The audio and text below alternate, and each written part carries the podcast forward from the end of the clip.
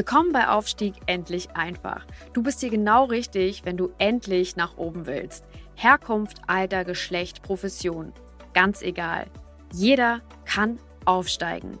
Hier bekommst du Inspiration, Tools und Anleitung und vieles mehr für deinen Aufstieg. Verbessere die Welt und dein Leben mit Aufstieg endlich einfach.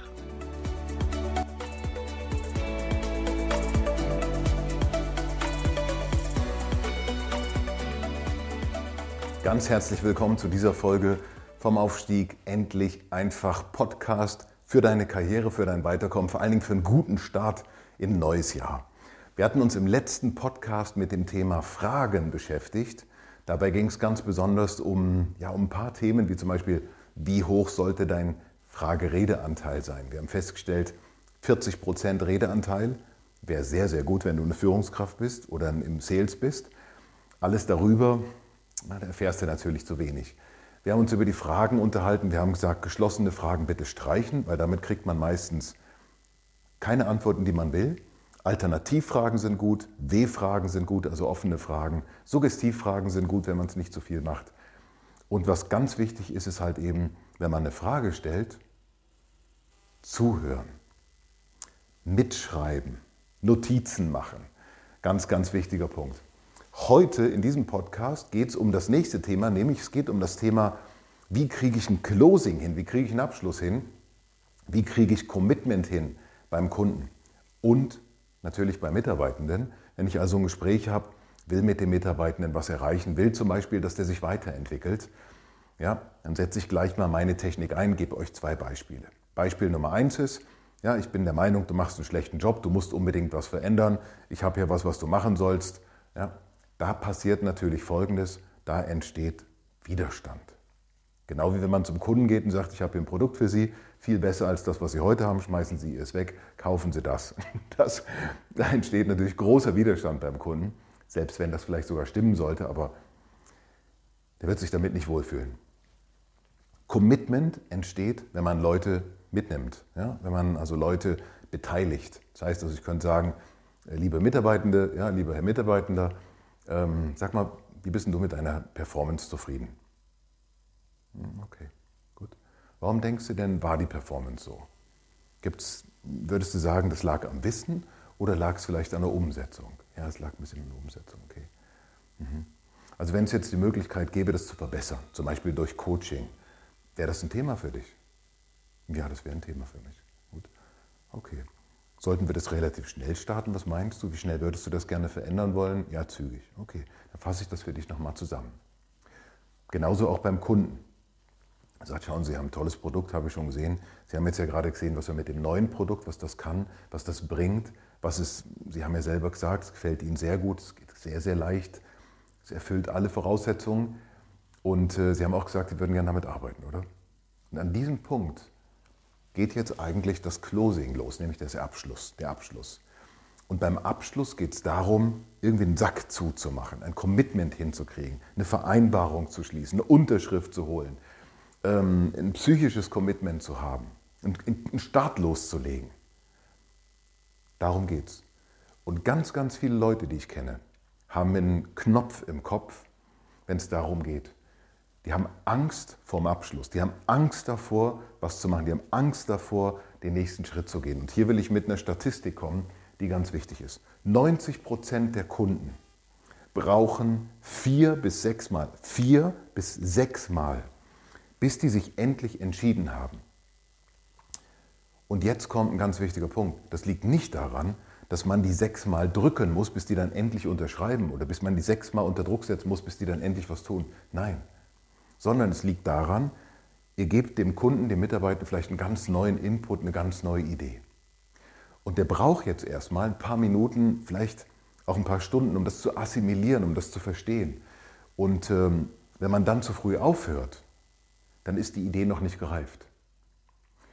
Jetzt kommt der Punkt. Führungskräfte und Verkäufer haben die schlechte Angewohnheit, 92 Prozent von denen haben die schlechte Angewohnheit, schon nach dem ersten oder zweiten Mal aufzuhören. Das ist natürlich zu früh. Das ist zu früh. Ihr müsst beim Kunden weitermachen, ihr müsst beim Mitarbeiter weiter dranbleiben. Ganz viele Leute machen das, Zum einen, weil sie nicht wissen, wie es geht und zum anderen, weil sie sich dabei schlecht fühlen, weil sie das Gefühl haben, sie überreden den anderen.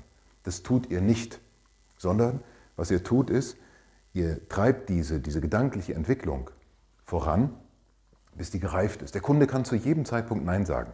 Keine Angst. Die meisten Verkäufer, die ich kenne, haben Angst vorm Abschluss. Hier sind vier Abschlusstechniken, die wunderbar funktionieren, die man ohne Druck ausüben kann und die ganz leicht sind. Die erste Technik ist die mal angenommen Technik.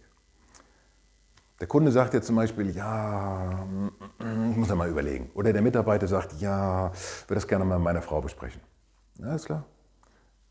Pass auf, verstehe ich, habe ich volles Verständnis dafür. Mal angenommen.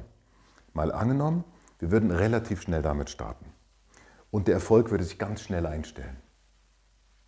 Das wäre doch schon schön, oder? Ja, das ist dir recht, wäre schon schön. Gut, weißt du was? Dann lass es uns doch machen. Und dann kommt der Handshake. Das heißt also, ich versuche das Commitment abzuholen. Wenn er sagt, ja, ja, okay, okay, was spricht noch dagegen? Ja, ich habe irgendwie bin, bin noch nicht ganz so weit, weil äh, ja, vielleicht klappt es ja nicht. Okay, ja, vielleicht funktioniert das Produkt ja nicht. Ah, okay. Ah ja, das ist natürlich ein guter Punkt. Ja, da haben Sie natürlich recht. Wissen Sie was? Machen wir es doch so.